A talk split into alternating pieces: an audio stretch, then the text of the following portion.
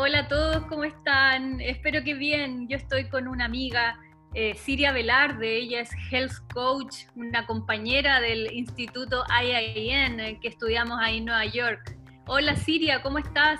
Hola, hola Andrea, encantada de estar aquí contigo con tu comunidad que ya vi que es súper grande en Chile, me da muchísimo gusto. ¿Tú estás en Miami o en México? Sí. No, yo estoy en México. En México, súper.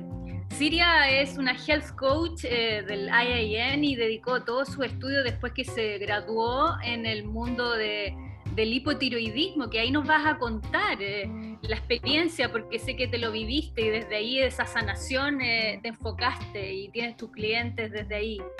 Siria, hablemosle a la gente porque eh, el, concepto de health coach está como recién tomando un poco de vuelo, bueno, aquí en Sudamérica, no sé cómo estará allá en Estados Unidos, en México, yo veo más health coach por allá, en, los chats que tenemos del grupo, pero contémosle a la gente qué es lo que hace un health coach y de ahí su importancia.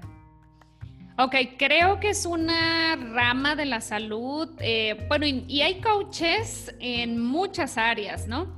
Eh, nosotros estamos en el área de salud como health coaches, como el nombre lo dice, pero pues hay business coaches, hay life coaches, hay, híjole, de tantas áreas y, me, me encanta la idea porque un coach te va a ayudar, es un acompañante. Justamente hoy en la mañana que igual tú la conoces, yo la entrevisté para mi podcast a Marité. Marité es Life Coach. Em, está en el grupo también con nosotras en, WhatsApp. Y ella eh, me explicaba precisamente también desde el área de life coaching para qué nos ayuda o cuál es el rol. Básicamente el coach que sea va a ser un acompañamiento para lograr cambios este, cuando quieres hacer cambios en tu vida y que tú ya has intentado a lo mejor en áreas de salud mejorarla, has intentado dietas, has intentado lo que te dijo la amiga, has ido con algún especialista, has intentado muchas cosas y realmente no te has logrado mantener en ese objetivo que te has propuesto o no has logrado establecer hábitos, ahí es donde interviene un coach. Él te va a mostrar cosas que tú no logras ver de por qué no estás logrando tus objetivos. Y, es como, como este lado entre porrista y un poquito este, como la figura de autoridad que te va a ayudar a mantenerte responsable y activo en tus objetivos. Porque, sabes, el ser humano... Eh, tenemos esta cosa que cuando sabemos que respondemos a alguien más, nuestra mente se aplica y se enfoca más. Cuando lamentablemente eh, es mucho más fácil que nos fallemos a nosotros mismos con alguna palabra, un compromiso, una promesa. Es mucho más fácil fallarnos a nosotros que fallarle a alguien más. Es parte de la naturaleza humana. Entonces, el tener un coach te va a ayudar a mantenerte enfocado, a cumplir tu palabra y no te va a permitir no hacerlo. Ese es el básicamente en términos muy generales la labor de un health coach o de cualquier coach. Eh, sacar tu mejor versión y pues que te enfoques en cumplir tus objetivos. Claro, porque además nos damos cuenta de que la medicina en general, el área de la salud, dejó de lado algo tan importante que tiene que ver con la prevención, con entender al cuerpo como este organismo sano como que siempre vieron a las personas como los pacientes, como los enfermos, ¿no es cierto? Entonces, cuando la medicina, en el fondo, no se ha hecho cargo de, esa área que es la prevención, que es algo tan importante. Sí, en términos de salud, un health coach, em, por eso es tan importante el, establecer hábitos de salud antes de que llegue la enfermedad. Y un health coach pues te va a ayudar a eso, a hacer cambiar hábitos, pues no tan buenos por hábitos buenos que te ayuden a mantenerte saludable en el largo plazo. No a manera de dieta, porque ya tenemos clarísimo todos que las dietas no funcionan, al menos como medida de pérdida de peso. Es, eh, funcionará un mes, pero luego regresas a los viejos hábitos.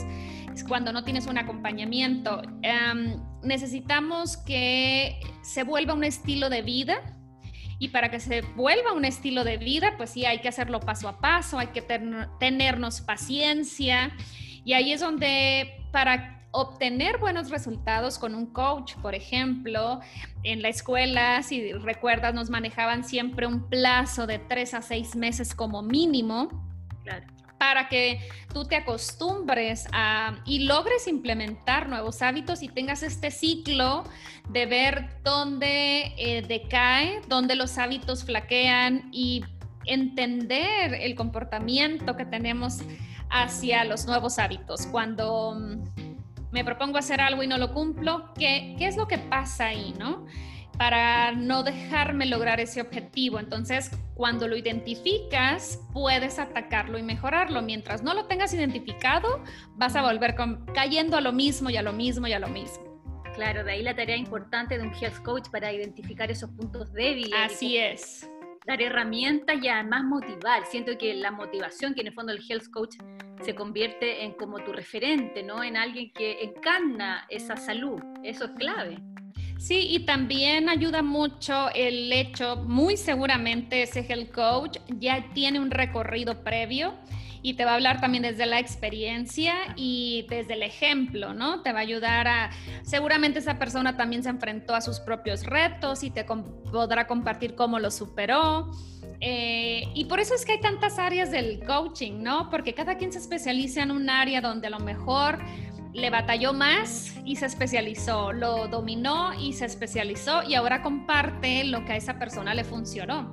Con cierta metodología, por eso te certificas, este, no es como que cualquiera puede hacerse un coach y ya hay gente con mucho talento nato, pero creo que las certificaciones que cada uno toma, pues te da cierta estructura, herramientas que a lo mejor no conocías, y si a ese le sumas a tu experiencia de vida, pues tienes un combo ahí fabuloso. Perfecto, que soñemos en un futuro cercano en que los médicos y todos los terapeutas de salud trabajen de la mano de un health coach, de alguien que, que que dé las herramientas y le diga al paciente, ¿no es cierto? Usted tiene que comer saludable, tiene que comer de esta manera, eh, eh, eh, asesórese de esta persona que, que, lo va a guiar y le va, a ir a la cocina con usted y que le va a enseñar prácticas físicas, etcétera.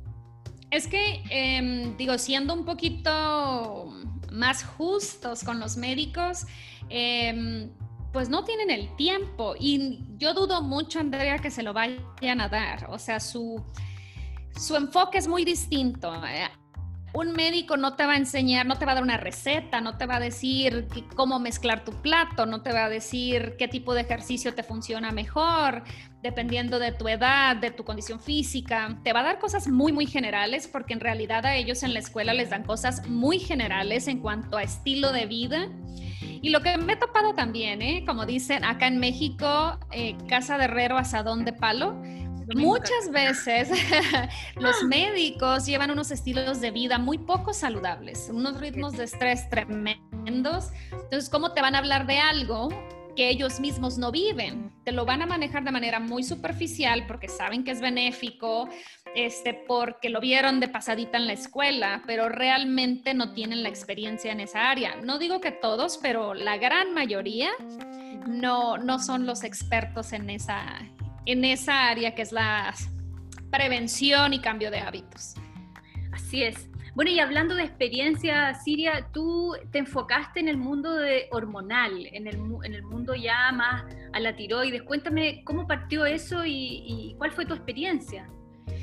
Fíjate que precisamente por mi experiencia es que yo me especialicé. Yo me di cuenta que mm, podía hacer mucho más y ayudar más desde mi experiencia de vida eh, con personas que padecen exactamente lo mismo que yo padecí. Eh, mi padecimiento se llama eh, hipotiroidismo de tipo autoinmune, también se le conoce como Hashimoto's.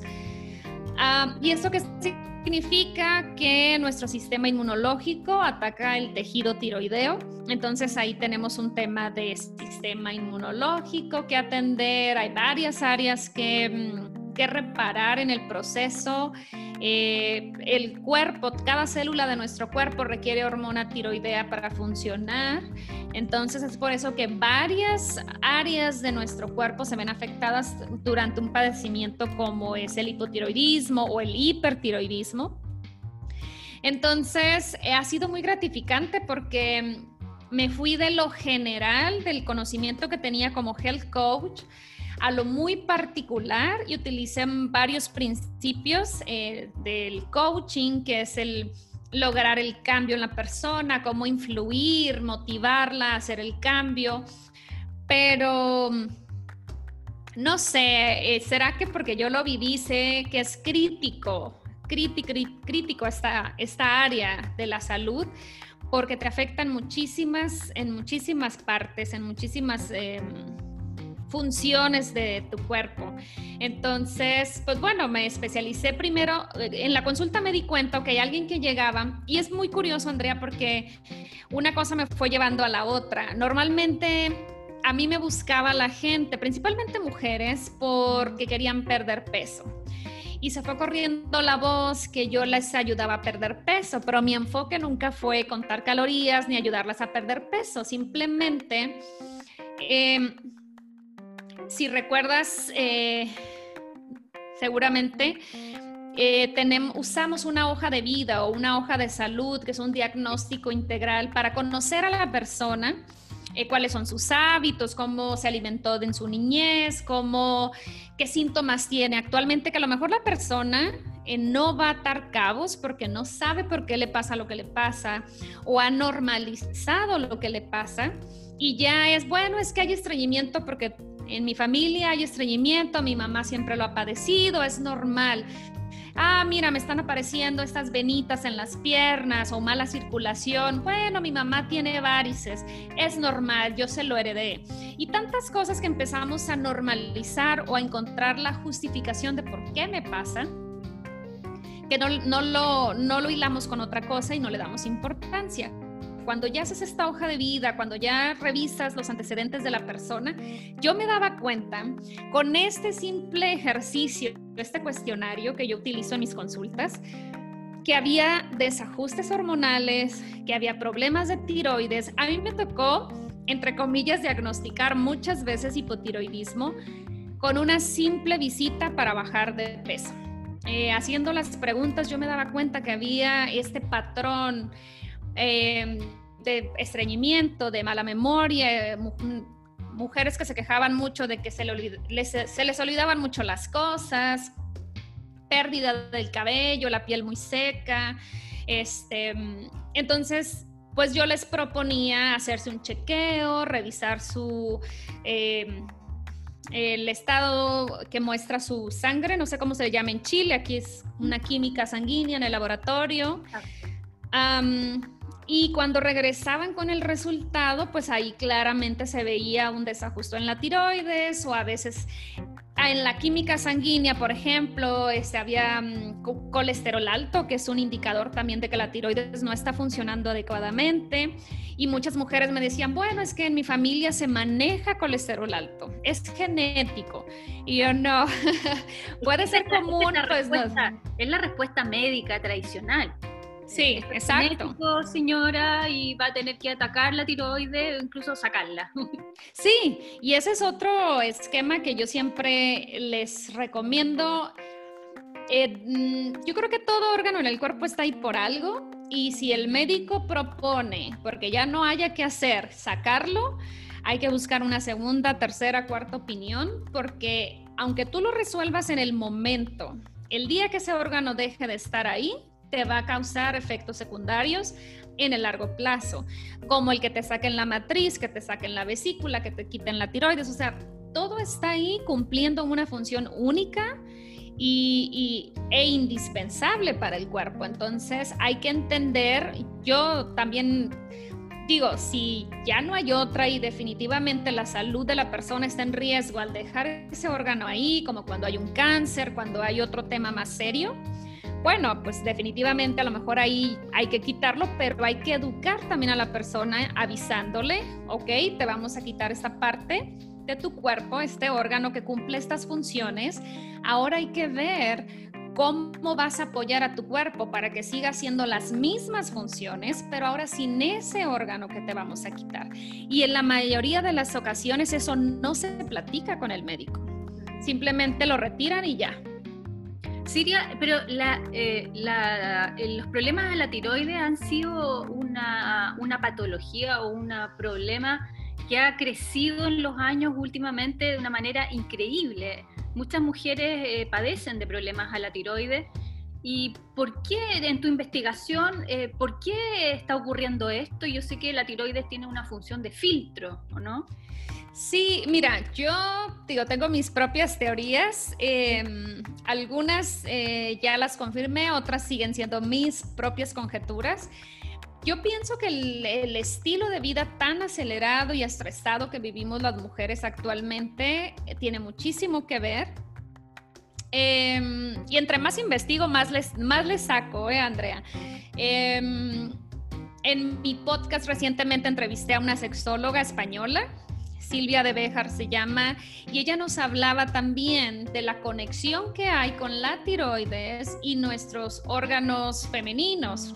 Em, con específicamente nuestra vulva, nuestra capacidad de em, experimentar placer en las, en las em, culturas, eh, al menos acá en México, por ejemplo, el el placer femenino, la sexualidad femenina está muy reprimida, entonces eh, eh, son tantos factores. Ese es uno que yo acabo de descubrir. Me hace todo el sentido, porque sé que la vagina y todo la, el, digamos, el cuello del útero tiene mucha relación con la boca y el verbalizar. El, ah, de hecho, hay Exacto. que, que tienen que ver con... Ah. Sí.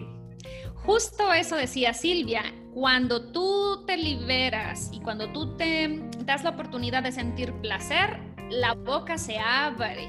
Por eso es cuando estás este, eh, disfrutando, hay sonidos, hay esta libertad de expresarte. Entonces, cuando la sexualidad está reprimida, esa es una. Eh, eh, otro factor también, pues todas las toxinas y contaminantes y todos los productos de belleza que consumimos las mujeres, que son pues tan dañinos y que nuestro hígado y nuestros órganos que son ese filtro en el cuerpo no logran deshacerse de ellos a la misma velocidad en la que entran al cuerpo. Entonces nos quedamos con todas estas toxinas circulando por años. No estoy hablando de un día ni de un mes, sino de años, hasta que llega un punto en que nuestro cuerpo empieza a colapsar.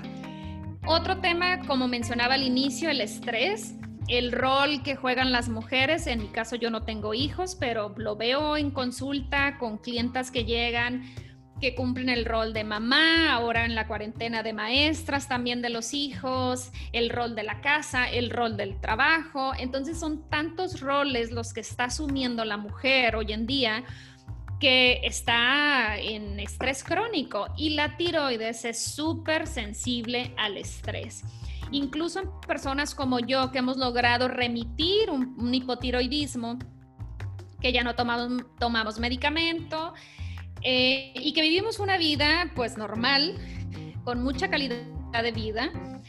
Yo, por ejemplo, sigo monitoreando mi tiroides porque ¿quién se salva del estrés hoy en día? O sea, yo no soy la excepción, no tengo la fórmula. Entonces, yo tengo que estar muy al pendiente de mis niveles de estrés. Cuando yo empiezo a tener un síntoma tiroideo, tengo y sé y tengo ya la sensibilidad y la conciencia de que seguramente estoy bajo mucho estrés. Entonces, para mí es una llamada de atención cuando empiezo a sentirme muy cansada, aunque duerma bastantes horas, cuando se me empieza a caer más el cabello, cuando se me empiezan a olvidar las cosas, tengo que hacer una pausa y ver, a ver, ¿qué está pasando ahorita en mi vida? Eh, ¿Cómo estoy manejando el estrés? ¿Me estoy... ¿Sabes qué otro, otro patrón, Andrea, en las mujeres que yo veo en consulta? muy repetitivo, un, patrón de comportamiento, es la autoexigencia. A nivel emocional, la autoexigencia de la mujer es como el 99% de los casos que yo veo en consulta son mujeres que se exigen demasiado, que son estas multitaskers este, que, que están buscando el siguiente objetivo, que son mujeres exitosas en lo que hacen y que se dejan ellas en el último plano. Ese es un comportamiento muy típico de una mujer que sufre, va a sufrir o ha sufrido hipotiroidismo. Entonces creo que eh, yo estoy en ese proceso, yo reparé mi tiroides. Inicialmente me enfoqué en reparar el cuerpo a nivel físico porque estoy convencida, Andrea, que un cuerpo enfermo es una mente que no puede enfocarse en hábitos nuevos, no porque no quiera o no tenga fuerza de voluntad o sea una persona con pocas capacidades, todo lo contrario, más bien el cuerpo no hay manera de que responda cuando está enfermo. Entonces, creo que el establecer bases de salud, recuperar tu claridad mental, recuperar tu nivel de energía, es clave para que después esa mujer pueda centrarse en el área emocional, que pueda voltear a ver cómo son sus relaciones personales, cómo es su eh, papel en, el, en, su relación de pareja y sexual y empiezas a escarbarle a todas las áreas de tu vida porque hay muchísimo de dónde escarbar. Y este recorrido pues no se acaba nunca. Yo, eh, es mi conclusión, esto no se acaba nunca. Es un viaje que comenzaste. Sí, exacto. Entonces, em, por eso es que también surgió la idea del podcast, porque a veces en una sola consulta hay tantos temas que abarcar que no los puedes abarcar todos eh, con una sola persona. Y lo que a esta persona le puede estar causando un conflicto a nivel emocional, no, puede ser que no sea el mismo para otra persona. Entonces abarcamos en el podcast, este, estoy fascinada, acabo de empezarlo, pero estoy encantada porque entrevisto personas, intercambiamos puntos de vista, yo me desplayo y eh, está muy, muy padre la dinámica, pero hay, hay muchísimas áreas que revisar. Eh, bueno, sabemos que finalmente sanar es abordar muchas áreas, la, mayor cantidad de áreas que componen a, la persona, al ser humano. Nosotros lo vimos. Había un crisol que vimos en el instituto que eran creo que 12 o 13 aspectos entre los espirituales, ¿no es cierto? Las relaciones, el trabajo, el dinero, tu relación. Oh, sí. Muchos aspectos, el físico, tu casa, tu medio ambiente que te rodea eh, Siria, pero tú abordaste desde el punto de vista solo de la alimentación, eh, hablemos de eso. Eh, me imagino que abordaste varios protocolos en todo tu camino. ¿Cuál es el que más te hizo sentido para abordar este problema de tiroides? Fíjate que afortunadamente yo caí rápido a un protocolo que me cambió la vida, que fue el protocolo autoinmune paleo. Eh, yo intenté en mi búsqueda inicialmente una dieta vegetariana, después pensé que me tenía que volver vegana y que esa era la respuesta y la verdad que fue todo lo contrario. Eh, yo no veía mejoría. Eh, mi alimentación antes de la dieta vegetariana pues era muy procesada, fue antes incluso de que entrara la certificación, te estoy hablando de hace, híjole, cuando menos 10 años que yo me hice vegetariana.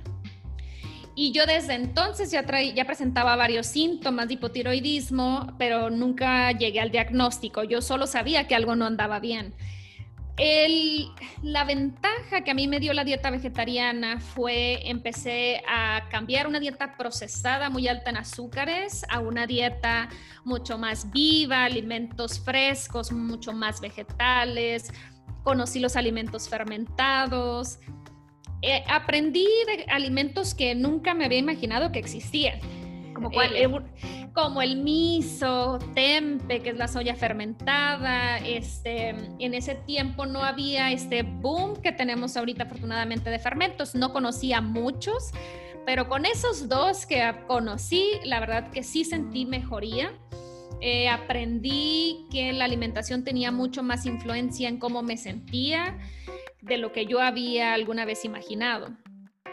Pero después de eso, justamente cuando yo entré al instituto, yo seguía con la idea de que yo me iba a mantener vegetariana y probablemente hacer la transición al veganismo por el resto de la vida. Eh, y ya ves que en el instituto vimos varios eh, estilos de alimentación, este, compartí con unas compañeras de clase, de la generación, y empecé a explorar. Eh, me hizo como clic la dieta paleo y empecé a comprarme libros y ya ves también en redes sociales que ya hay más este, divulgación de información y di con este, una comunidad en Estados Unidos que AIP, que es como ellos abreviaron este, este protocolo, este programa, y empecé a investigarlo, me compré todo el libro del por qué. Al final del día entendí que es una dieta de eliminación. Y protocolos puede haber muchos, al final del día son dietas de eliminación todos. también este, empecé a investigar sobre la dieta GAPS, eh, que es centrada totalmente en la reparación del intestino, muy enfocada también a desajustes neurológicos, desbalances neurológicos y me enamoré de todo eso. Entonces, lo puse en práctica.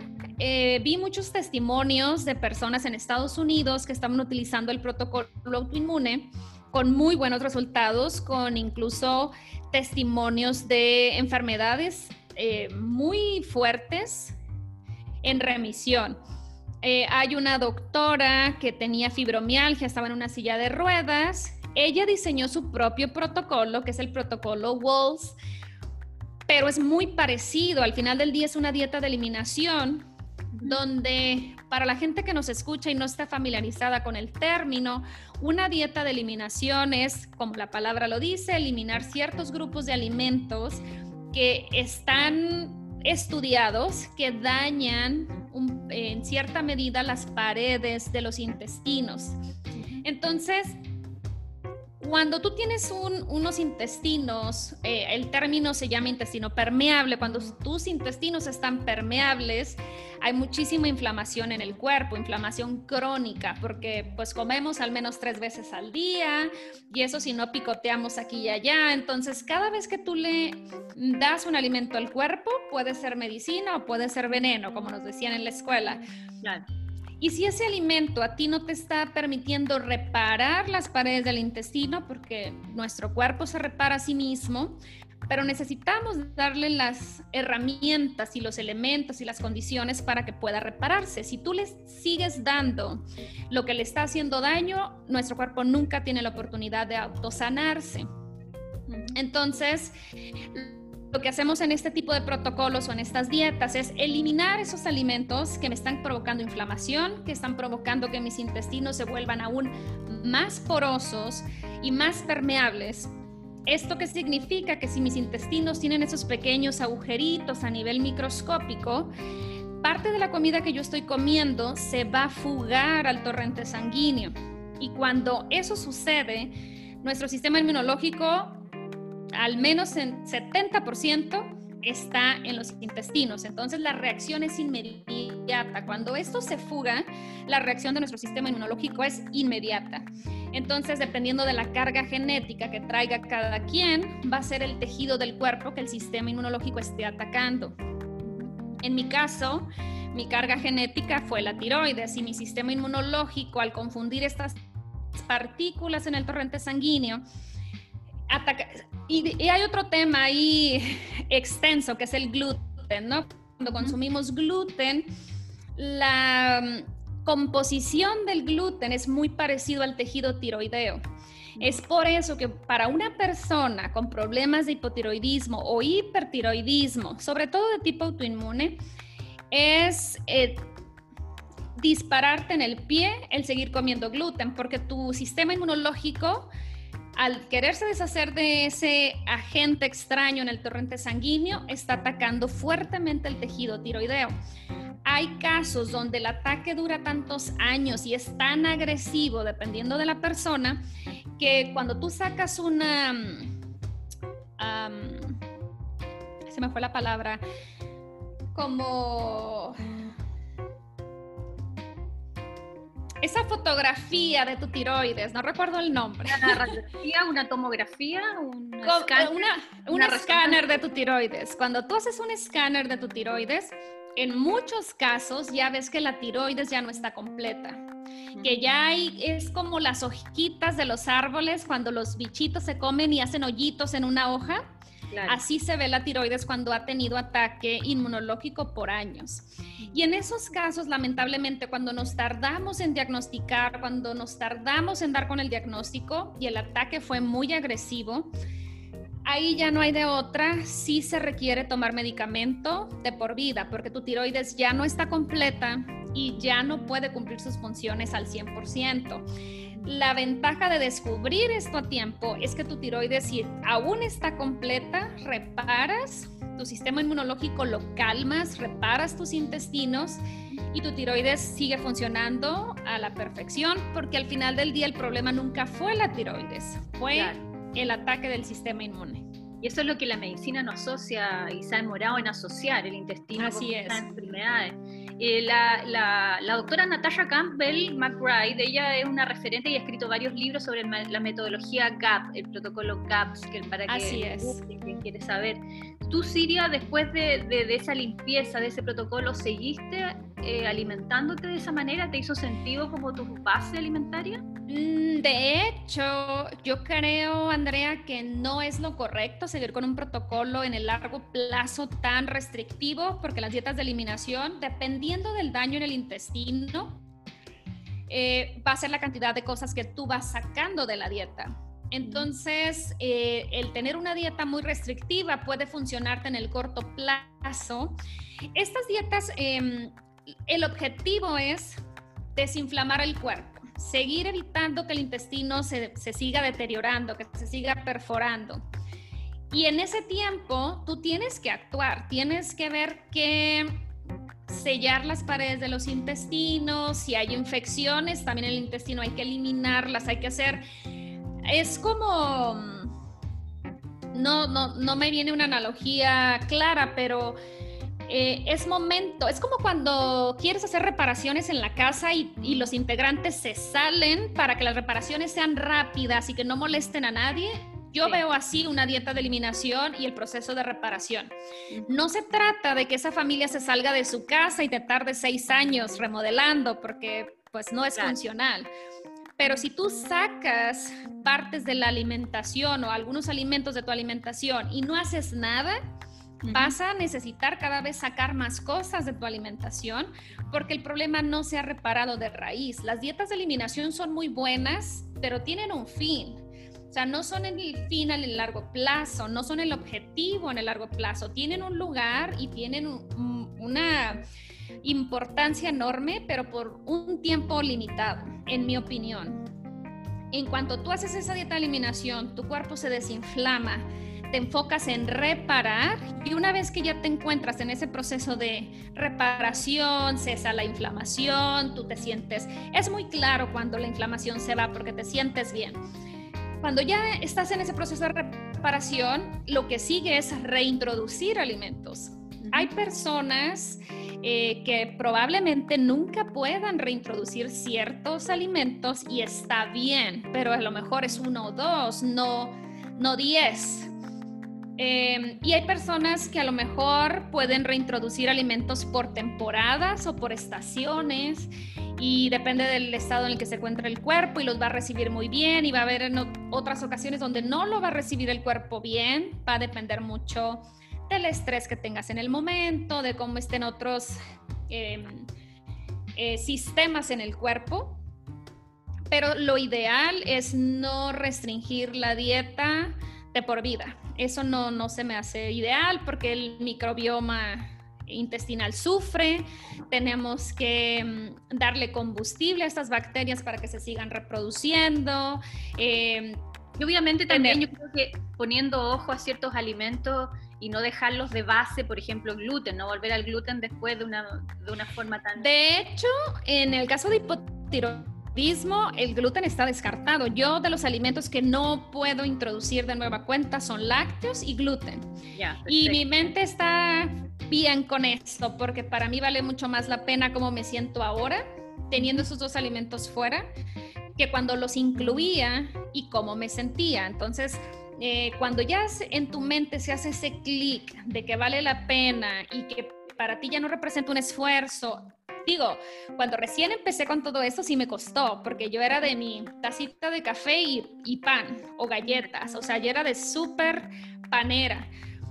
Eh, me costó trabajo, recaía de repente porque la mente te traiciona o por cuando vuelves a por ejemplo, que yo volví a casa de mi mamá y había una reunión y como que toda esa añoranza de la familia y como que todo el mundo está comiendo y no quieres ser la única que no, no quieres ser la rara del grupo. Eh, sí tuve mis, eh, mi par de recaídas de inicio, pero cada vez cuesta menos trabajo y, y, esta es otra cosa. Mucha gente que va conmigo y entra en una dieta de eliminación, eh, a veces tiene pena decirme que no la cumplió al pie de la letra. Y, yo quiero ahorita decirle a cualquiera que esté escuchando es parte de ser humanos, nos equivocamos, el chiste es no perder de vista el objetivo final, eh, también este, perdonarnos esas cosas, ser más flexibles con nosotros mismos y decir, no pasa nada. Si lo hice, entiendo que de aquí en adelante vuelvo a empezar. Bueno, y así es. es. parte del trabajo interno en el proceso de sanación, ¿no es cierto? Perdonarse, volver a amarse, volver a priorizarse y, en el fondo hacerse cariño con las cosas que tú sabes que, que integran tu cuerpo, todo tu proceso de sanación. Totalmente. Y por eso creo que el, proceso de sanación no termina en la parte física, no termina con una dieta. Hay gente que quisiera quedarse en una dieta de eliminación porque se siente muy bien, pero no es en el largo plazo donde te debes de quedar. El aprendizaje de lo que tu alma te está pidiendo está en lo demás, cuando sales de ahí, cuando pruebas cosas diferentes, cuando le buscas o le escarbas por otro lado. Probablemente yo ahora estoy en otro plano y enfoque de que creo que la enfermedad a veces es una manera de nuestro espíritu, nuestra alma, de decirnos por dónde debemos ir y cuál es el camino que debemos de buscar. Y creo que parte de buscar esa sanidad completa, holística, es donde vamos a ir encontrando muchas de las respuestas, no solo a nuestros temas de salud, sino a nuestra vida en general, a nuestro sentido de propósito, qué, qué vinimos a hacer a este mundo y las vas encontrando cuando te permites ser flexible, cuando te permites eh, perdonarte, porque nadie somos perfectos y seguir intentándolo cada vez sabemos que cada uno de los órganos de nuestro cuerpo también manda un, manda un mensaje, un mensaje que es lo que dices tú. Y las, las palabras claves, me imagino, que tiene que ver la tiroides, es, eso, ¿no? Es ser flexible, ¿no? Ser tolerante. Hay unos decretos. Sí, por ejemplo, tú que em, practicas yoga y me imagino que hablas sobre todo este tema de los chakras, el chakra de la garganta está pues en el área de la garganta, la tiroides también, entonces yo, lo, yo he caído en la cuenta que se relaciona mucho con nuestra inhabilidad de expresarnos, por eso la tiroides termina dañándose a nivel energético. Hay tantas palabras atoradas, tantas emociones reprimidas, el, no hablar por el miedo a que seas juzgada, el miedo a expresar tu voz porque tienes miedo que no sea lo correcto, porque no encajas, porque quieres agradar, porque en el querer agradar, pues mejor te callas, porque pues dices únicamente lo que sabes que la otra persona espera de ti o haces lo que crees que se espera de ti y sí, totalmente ahora lo veo, Andrea. En mis clientas en consulta, otra cosa, yo creo que la gente que llega a nuestra consulta es un espejo nuestro. Y es por eso que aún antes de que yo me especializara y definiera que mi nicho iban a ser las mujeres con problemas tiroideos y hormonales, me llegaban. Me llegaban, me llegaban y me podía ver hasta en los casos más complejos que me estaban mostrando una parte de mí que aún no estaba sanada. En esa autoexigencia a veces. Es una maravilla cuando estás dispuesta a verlo, cuando te abres y creo que trabajar con gente siempre te enseña algo, porque el ser humano es complejo por naturaleza y hay tanto que aprender. Entonces, yo de las cosas que más agradezco es tener la oportunidad de dar consulta y a seguir aprendiendo porque cada caso es único y es un reto y aprendo muchísimo de cada uno. Siria, tú tienes un podcast que me gustaría que lo dijeras para que, porque tienes, ah, estás acumulando mucha información en torno a, la tiroides y a todos estos temas. ¿Cuál es? ¿Cuál es tu página? ¿Cómo te pueden contactar? Sí, mira, me pueden encontrar, la red social que más uso es Instagram y ahí me encuentran como Siria Health Coach. Mi nombre es con C de casa. Eh, mi sitio web es www.siriavelarde.com y el podcast se llama Saludablemente Podcast. Y están las plataformas más eh, usuales que son Apple Podcast, Spotify. Em, y no recuerdo las otras, pero en esas dos son las principales y ahí lo pueden encontrar. Y sí me estoy centrando mucho, Andrea, por eso el nombre del podcast son dos palabras, saludable, mente, porque yo no quise enfocarlo únicamente en la salud física, porque estoy en, otro, en otra etapa de mi vida, estoy procesando otras cosas, estoy yendo mucho más al interior y quería también plasmar eso en el podcast, que esa es la al final de cuentas uno transmite y comparte lo que uno mismo está viviendo. Entonces yo ahorita estoy buscando un poquito más adentro y es algo que me gustaría que la gente que escucha, las mujeres que escuchan, eh, se pudieran dar cuenta antes de lo que yo me di cuenta, que la parte física es crucial, pero, pero no para ahí, tienes que seguir sanando. Y sí está muy enfocado en enfermedades autoinmunes, no solo Hashimoto's, también hablamos de artritis, hablamos de lupus, hablamos... Tengo este plan, apenas llevamos 12 programas. Este, no hemos abarcado todos los temas, pero estamos buscando, bueno, estoy buscando a los especialistas, a los expertos. No solo hablo yo, también hago entrevistas y hago muchos, eh, trato de combinar una semana publico un episodio enfocado a la salud, física. La próxima semana publico uno enfocado a la salud emocional, espiritual, eh, mental. Trato de, que sea de los dos lados. Buenísimo. Y el mensaje además también es decir de que, de que la sanación eh, es un proceso y es un camino que probablemente va a durar el resto de tu vida, pero ya lo comenzaste. Y me gusta, me gusta el decreto que tiene tu polera que dicen que dice awesome things take time. Las cosas asombrosas toman tiempo y eso ese es el paciencia. Totalmente, ese es el mensaje, tenernos paciencia, eh, soltar un poquito la autoexigencia y entender de dónde viene esa autoexigencia, ¿no? ¿Qué, qué aprendimos de niñas? que teníamos que ser, qué se esperaba de nosotras, cómo aprendimos a agradar a nuestros padres, tal vez a base de calificaciones, de logros. Y es un patrón este, bastante repetitivo que veo. Claro. Qué linda conversación, me encantó. Te agradezco, Siria, muchas gracias. No, gracias a ti por la invitación, Andrea, me encantó. Se fue el tiempo volando. Sí, va a ser de gran ayuda para muchas personas que están eh, comenzando quizás en este proceso. Así que muy bien, se podrán contactar contigo para que escuchen tu experiencia y tu ayuda y tu, guía. Muchas gracias, Andrea. Un abrazo grande y estaremos viéndonos. Claro que sí, te comparto información de todo esto en un mensaje aparte. Súper. Gracias. Gracias a ti. Bye bye.